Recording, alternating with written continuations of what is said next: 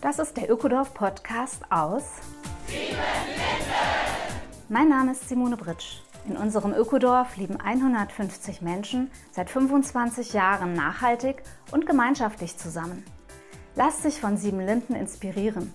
Besuche gern unsere Seminare vor Ort oder in der digitalen Webinarwelt. Hallo und herzlich willkommen, Folge 70 Ökodorf Podcast aus Siebenlinden. Endlich! Der Frühling lockt das Grün hervor, auch die Wildkräuter sprießen. Nach so einem langen Winter und einem ziemlich kalten Frühling hungert der Körper geradezu nach frischer pflanzlicher Kost. Wildkräuter stecken voller Inhaltsstoffe, die sind einfach mega gesund. Möchtest du wissen, wie du ganz einfach eine Frühjahrskur zur Entgiftung mit Löwenzahn durchführen kannst? Jörg, unser Experte von der Wilden Sieben, hat da einige Ideen mitgebracht. Ja, und ich steuere mein Löwenzahnrezept für Wildkräutersalat mit gebratenen Zwiebeln und gerösteten Brotwürfeln bei. Jörg steht eher auf Smoothies. Hallo Jörg. Hallo Simone, schön, dass ich wieder da bin. Oder? Ja, nach einem langen Winter ist das wirklich schön. Ja, der ist ja dieses Jahr besonders lang mit den Schnee und Frösten noch bis in Ende März hinein. Ja, ich bin auch froh, dass es jetzt losgeht und äh, dass wir aus dem Winterschlaf erwachen und auch unsere grünen Freunde, oder? Ja, es ist dieses Jahr wieder sehr langsam, wie gesagt, durch diese Nachtfröste, die wir hier immer ständig haben, aber es wird, es wird. Ja, wir reden über Wildkräuter und äh, das ist ja so dein Metier.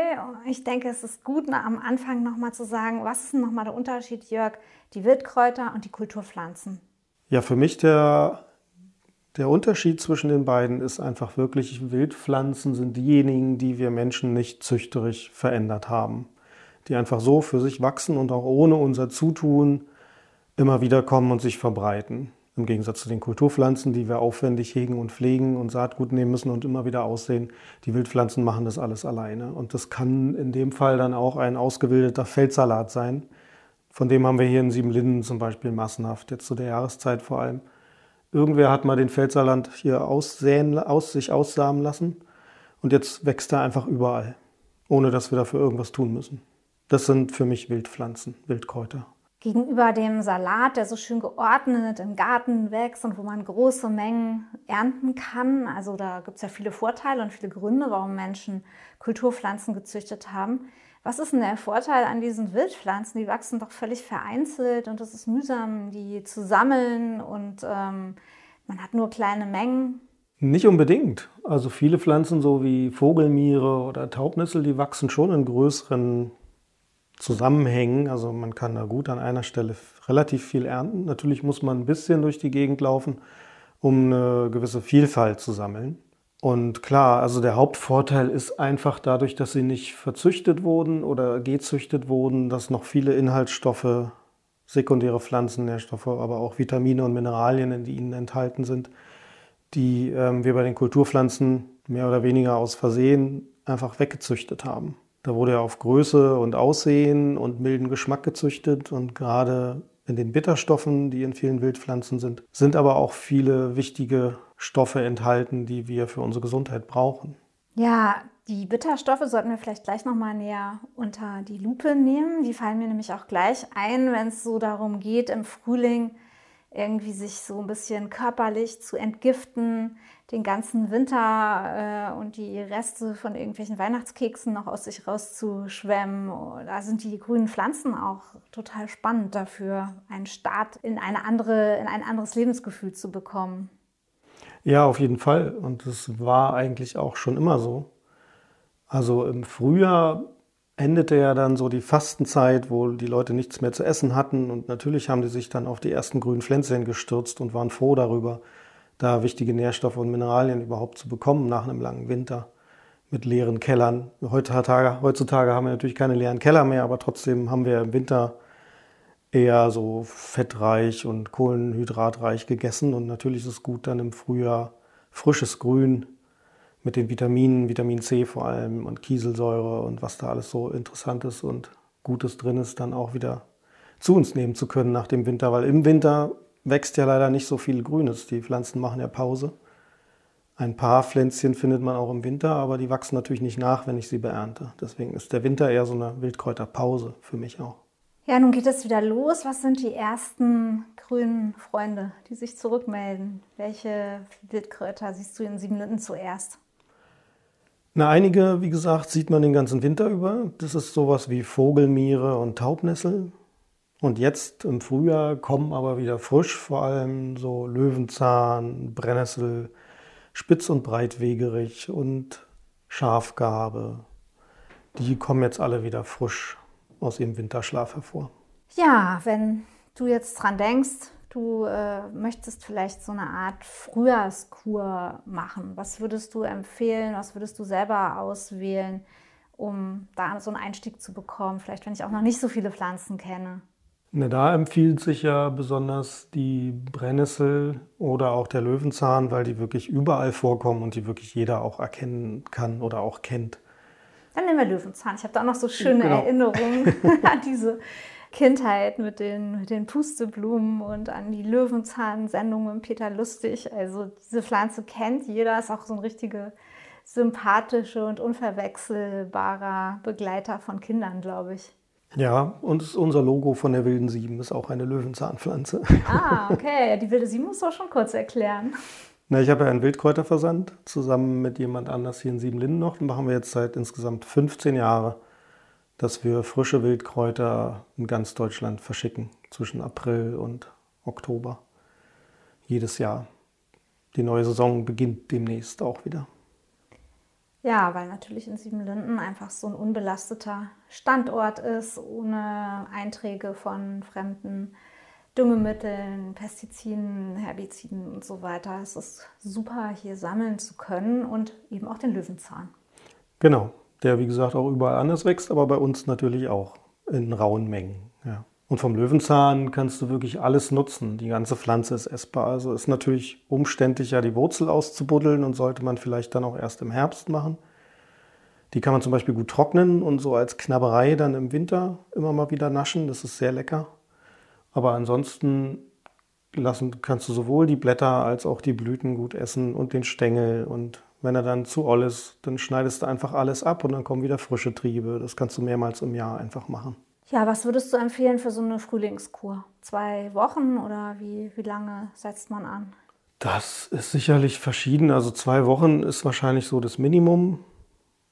Also dann täglich einfach so, was weiß ich, einen Salat mit Löwenzahnblättern sich zuzubereiten, weil vor allem die Bitterstoffe und, und die Gerbstoffe im Löwenzahn sind die, die so für Leber und Galle wirklich belebend und entschlackend wirken. Wie viel muss ich da so essen? 100, 150 Gramm am Tag vielleicht. Die Blätter sind natürlich ein bisschen bitter. Also vor der Blüte noch weniger bitter als nach der Blüte. Aber man kann die sich in Quark einrühren, man kann die in den normalen Salat mit einmischen, man kann die vielfältig irgendwo mit reinschummeln. Man muss sie ja nicht pur essen. Das wäre dann vielleicht doch ein bisschen zu hart für die meisten Menschen. Ähm, ja, ich kann es bestätigen. also ich habe mit Löwenzahn auch so ein bisschen meine Mühe. Soll ich mal mein Lieblingsrezept äh, Ja, hast du eins? Ja, Ja. das habe ich hier in Siebenlinden kennengelernt. Und da kann ich wirklich riesige Mengen Löwenzahnsalat verspeisen. Und ich kann auch berichten, dass unsere Kinder darauf absolut stehen. Also wir machen das jeden, jeden Frühling, meistens so um Ostern rum.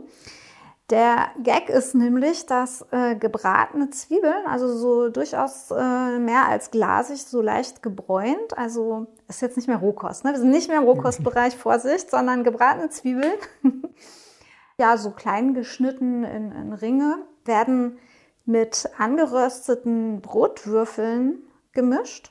Da hebt man dann eine ziemlich große Menge geschnittene Löwenzahnblätter drunter mit Balsamicoessig, Pfeffer, Salz und Öl. Also die, die Salatsauce ist total schlicht eigentlich.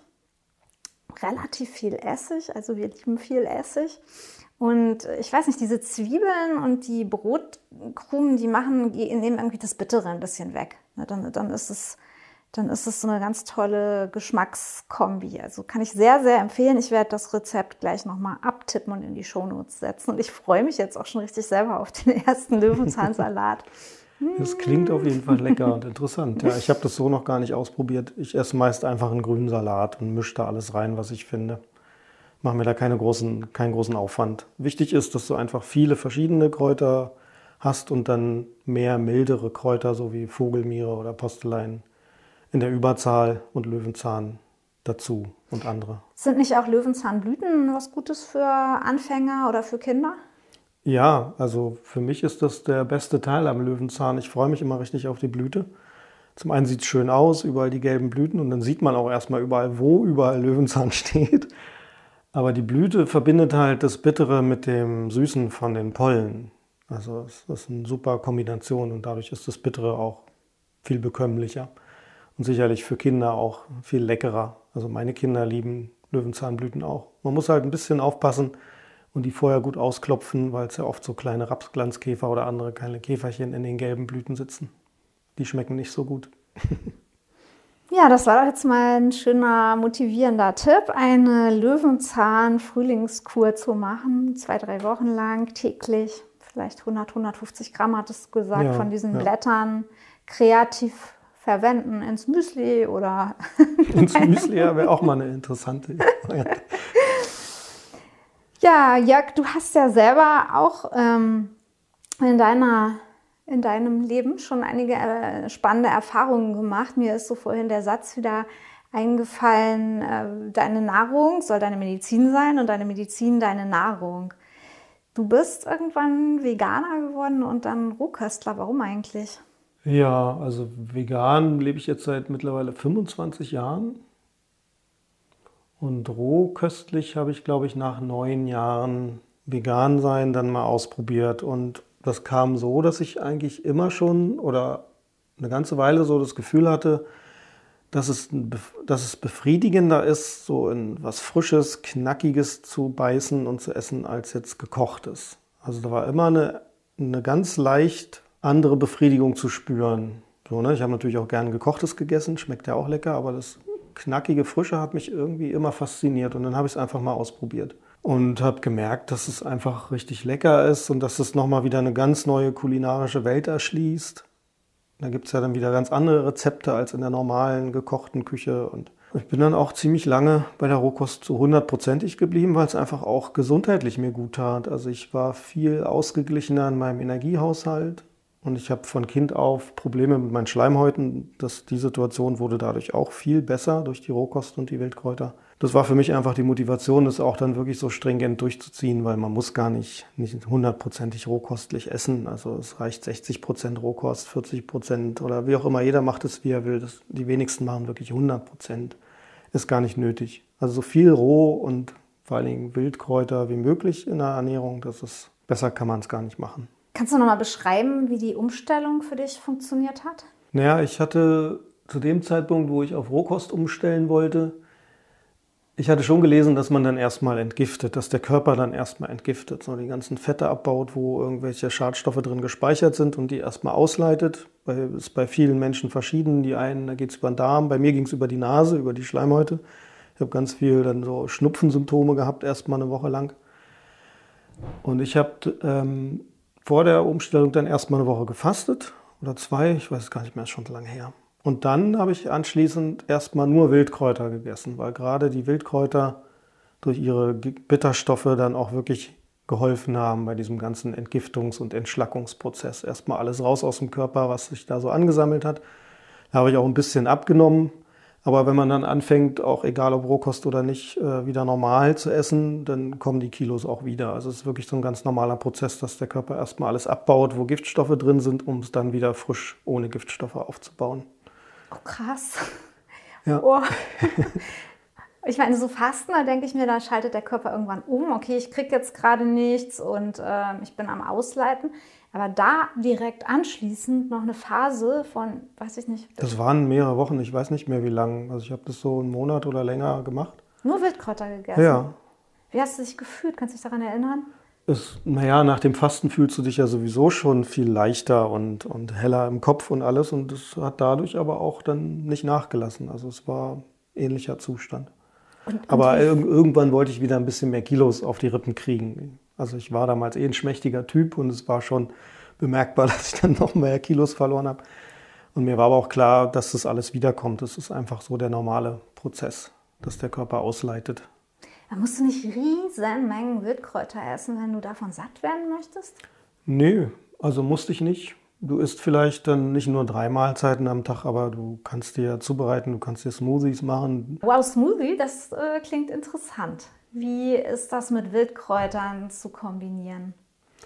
Ja, Smoothies, damit meine ich grüne Smoothies. Ne? Also es gibt ja alle möglichen Smoothies, so aus Früchten und was weiß ich nicht alles, aber grüne Smoothies sind ursprünglich so mit Salat und Spinat, Hauptsache grüne Blätter und, und Obst egal was für ein Obst man gerade zur Hand hat. Und äh, Wildkräuter-Smoothies sind dann natürlich grüne Smoothies aus Wildkräutern. Und der Vorteil von Smoothies ist, dass, dass man da einfach auch größere Mengen zu sich nehmen kann. Wenn du so einen Salat isst, dann ist der sehr voluminös und du hast viele Ballaststoffe, die ja auch gut sind. Aber dadurch ist dein Magen schneller voll, als wenn du die Wildkräuter in einem Smoothie verarbeitest.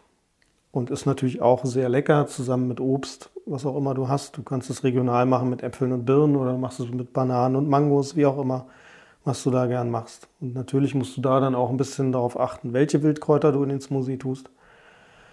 Aber das kann eigentlich jeder Mensch auch zu Hause machen. Man braucht am besten einen Standmixer. Muss jetzt auch nicht das beste Modell sein. Also Pürierstab ist nicht Pürierstab so ist nicht so günstig, ein Standmixer ist schon, ist schon besser. Also ich mache es immer mit einem Standmixer und auch Anderswo sieht man eigentlich immer nur Leute mit Standmixern Smoothies machen. Und dann mischst du quasi, stopfst den, den Behälter quasi wirklich voll mit Kräutern und mit Obst, machst Wasser dazu und mixt es einfach durch. Und du kannst dann, wenn du einmal durchgemixt hast, ja auch ruhig nochmal eine Ladung Kräuter reinmachen. Dann wird da noch, noch dickflüssiger, aber du hast halt noch mehr Kräuter dabei und dadurch trinkst du einfach viel mehr von den guten Inhaltsstoffen, als wenn du jetzt Salat isst. Natürlich solltest du auch immer ein bisschen Ballaststoffe dabei haben, aber im Smoothie sind die Ballaststoffe ja auch noch mit dabei. Also es ist kein Entsaften. Beim Entsaften trennt man ja den Saft von den Ballaststoffen. Im Smoothie sind die alle mit dabei. Okay, welche Kräuter sollte ich äh, auf keinen Fall in meinen Smoothie tun? Naja, wenn er gut schmecken soll, dann solltest du sowas wie Löwenzahn oder also andere Gundermann, alles was kräftig schmeckt, nicht in großen Mengen, entweder gar nicht oder nicht in großen Mengen reintun. So milde oder gut schmeckende Kräuter sind dann wirklich sowas wie Vogelmiere und Taubnessel und Postelein, Feldsalat. So die, die wirklich auch mild schmecken, das kann ja jeder auch einfach kosten. Du kannst ja jedes Wildkraut einfach mal in den Mund nehmen und, und, und kosten, wie es schmeckt. Und dann kannst du eigentlich, hast du eigentlich selbst in der Hand, okay, ist es jetzt gut für einen Smoothie? Und wenn ja, in wie vielen Mengen oder nicht. Giersch ist zum Beispiel auch lecker. Brennnessel. Brennnessel ist ja eine super Möglichkeit, um die Brennhaare rumzukommen, indem ich sie einfach in den Smoothie tue. Da gehen die Brennhaare ja dann kaputt. Mhm. Du pflückst ja Brennnesseln ohne Handschuh, habe ich gesehen. Ja, für mich persönlich ja. Im Versand, wenn wir da irgendwie ein Kilo oder zwei oder drei Kilo sammeln müssen, nehme ich mittlerweile Handschuhe, weil das doch dann auf Dauer, dann brennt dir die Hand den ganzen Tag. Das ist dann doch nicht so angenehm, aber normalerweise mache ich das einfach von Hand. ja, im Smoothie lässt sich also viel unterbringen. Glaubst du, es ist wichtig, da auch auf eine bestimmte Kombination zu achten? Ich denke gerade so, ja, pff, ist vielleicht Öl wichtig noch dazu zu geben, damit Inhaltsstoffe besser aufgeschlossen werden können im Körper oder? Ähm, Kenne ich so nicht, weil ja vor allem in allen Zellen sind ja auch Lipide, Fette mit dabei. Es ist ja nicht so, wenn ich so ein grünes Blatt habe, dann habe ich alle, dann habe ich Kohlenhydrate, Proteine und, und Fette natürlich drin in den Blättern, weil die Zellen bestehen aus diesen drei Bestandteilen. Also ich glaube nicht, dass es nötig ist, jetzt extra noch Öl dazu zu gießen. Mhm. Aber kann man natürlich machen, wenn man leckeres Walnussöl oder irgendwas hat, da ein paar Tröpfchen, das schmeckt sicherlich auch gut. Oder man rührt ein paar Leinsamen mit runter, wenn es sämiger werden soll. Also diese Ölsaaten kann man ja auch einfach mitnutzen. Ja, klingt auf jeden Fall auch sehr flexibel. Kann man so ja. durch die Jahreszeiten sich äh, quirlen. Genau, es ist, nie, es ist nie gleich, so ein Smoothie. Also bei mir jedenfalls nicht. Weil je nach Witterung, je nach Jahreszeit findest du andere Kräuter und hast anderes Obst zur Verfügung und so. Ändert sich immer, wird nicht langweilig. Ja, das finde ich insgesamt schön an der Art, auch wie du mit Wildkräutern umgehst, dass es eigentlich sowas ist, was man so nebenher saisonal immer mal äh, einmischen kann, überstreuen, unterheben, wie auch immer. Es ist gar nicht so ein, ja, so, so ein festes Konzept oder, oder so starr, ne? Nee, überhaupt nicht. Es sind quasi die Nahrungsergänzungsmittel, nur dass sie frei verfügbar vor deiner Haustür wachsen. Du musst nicht viel Geld in der Apotheke dafür ausgeben. Ja, das finde ich schön, dass du das nochmal sagst, denn das ist ja natürlich auch eine ganze, ja, eine ganze Industrie, muss man sagen, die sich da aufgebaut hat. Und ja. da könnte man sicherlich, wenn man keine ganz besonderen speziellen Mangelerscheinungen hat, schon mal eine ganze Menge machen durch einen guten Wildkräuteranteil ja, in Fall. der Nahrung. Ja, ja. Da bin ich auch hier immer dankbar. Am, am Sieben-Linden-Buffet werden immer mal wieder wilde Sachen mit hingestellt. ja, wir haben ab und zu mal so viel über vom Sammeln, wenn wir uns verkalkuliert haben, dass wir dann auch was in die Küche geben. Ja. ja. Ja, wenn jetzt Interesse ist, da tiefer einzusteigen und mehr kennenzulernen als Brennnessel und äh, Löwenzahn, was tun? Was tun? Ja, gute Frage. ähm, Sieben Linden hat ja eine Webinarwelt seit einem Jahr und da gibt es natürlich auch einen Wildkräuterkurs, in dem du 30 verschiedene Wildkräuter von mir vorgestellt bekommst. Also gibt natürlich auch einen generellen Teil, wo finde ich und wie und was sind Wildkräuter, so das Ganze drumherum, was man wissen sollte, wenn man selber sammeln möchte. Aber ich stelle auch jeweils zehn Kräuter für den Frühjahr, zehn Kräuter für den Frühsommer und zehn Kräuter für den Spätsommer vor. Das ist eine Möglichkeit und dann gibt es, wird es dieses Jahr ganz neu ein Live-Webinar und wahrscheinlich auch noch weitere folgende geben. Aber der erste Termin ist am 29. April um 17 Uhr wo du dich anmelden kannst, wo ich jedem, der sich anmeldet, vorher frische Kräuter zuschicke und dann sitzen wir alle gemeinsam zwar vor dem Bildschirm, aber immerhin mit frischen Kräutern vor der Nase und können die gemeinsam verkosten und anfassen und riechen und schmecken und darüber reden und uns austauschen. Da freue wow. ich mich schon drauf, weil es ist ein neues Konzept und bin mal gespannt, wie gut es ankommt. Aber da freue ich mich am meisten drauf auf den Austausch mit den Menschen. Wir sind ja hier in Siebenlinden leider so ein bisschen mitten im Nüscht da kommen halt nicht so oft Leute her, mit denen ich das machen kann. Deswegen hoffe ich, dass es auch übers Internet der Funke überspringen kann. Also das finde ich schon ein sehr cooles Angebot, muss ich sagen. Also ich kriege von dir, wenn ich mich da anmelde, Kräuter geschickt vorher. Ja, ja. Wow. Die dann hoffentlich ankommen. DRL macht halt manchmal Fehler. Ich hoffe, das geht dann alles gut, aber in der Regel geht es gut. Und ich würde die am Mittwoch losschicken und am Samstag wäre dann das Webinar, sodass genug Zeit ist. Man kann die dann zwischenzeitlich im Kühlschrank aufbewahren, bis dann das Webinar losgeht. Der Link ist in den Show Notes und äh, die Anmeldung erfolgt über unsere Seminarseite siebenlinden.org. Also da gerne sich rechtzeitig auch anmelden, damit der Jörg die ganzen Päckchen vorbereiten kann mit frisch geernteten Wildkräutern, die dann auf dem Postweg zu euch kommen. Ja, und die Plätze werden auch begrenzt sein. Mhm. So übers Internet ja. mit der Bandbreite und wie viel man dann in einer Stunde überhaupt sich austauschen kann. Da können wir nicht 50 Leute sein, also es wird so auf 20 Teilnehmende vielleicht hinauslaufen. Gut, ergattert einen Platz. Das Ganze kostet äh, 7,77 Euro und Versandkosten. Und ja, ich freue mich, dass du sowas eröffnest, Jörg. Auch Leuten, gerade die in Städten wohnen, glaube ich, die sind ganz froh, das mal so auf diese Weise kennenlernen zu dürfen. Und vielleicht kannst du ihnen auch noch helfen, Sammelplätze außerhalb der Städte zu finden, wie man auch mehr in Selbstversorgung kommen kann. Oder den Anbau auch ne, von Wildkräutern auf dem eigenen Balkon nochmal erklären. Also was hast du ja auch dir schon überlegt. Ja, klar. Ja. Schön. Dann würde ich sagen, nutzen wir die schöne Frühlingsenergie, gehen hier wieder ins Grüne und schauen den grünen Pflanzen beim Sprießen zu. Und wir zwei gehen jetzt Löwenzahn sammeln. Ja, gerne. Das war sie, die neue Folge des Ökodorf Podcasts aus Siebenlinden. Besuche uns auf www.siebenlinden.org oder komm zu Seminaren ins Ökodorf Siebenlinden in die ländliche Altmark. Auch in unseren neuen Online-Kursen der Webinarwelt kannst du alles über Nachhaltigkeit und Gemeinschaft lernen. Der Ökodorf Podcast aus Siebenlinden ist eine Produktion vom Freundeskreis Ökodorf e.V.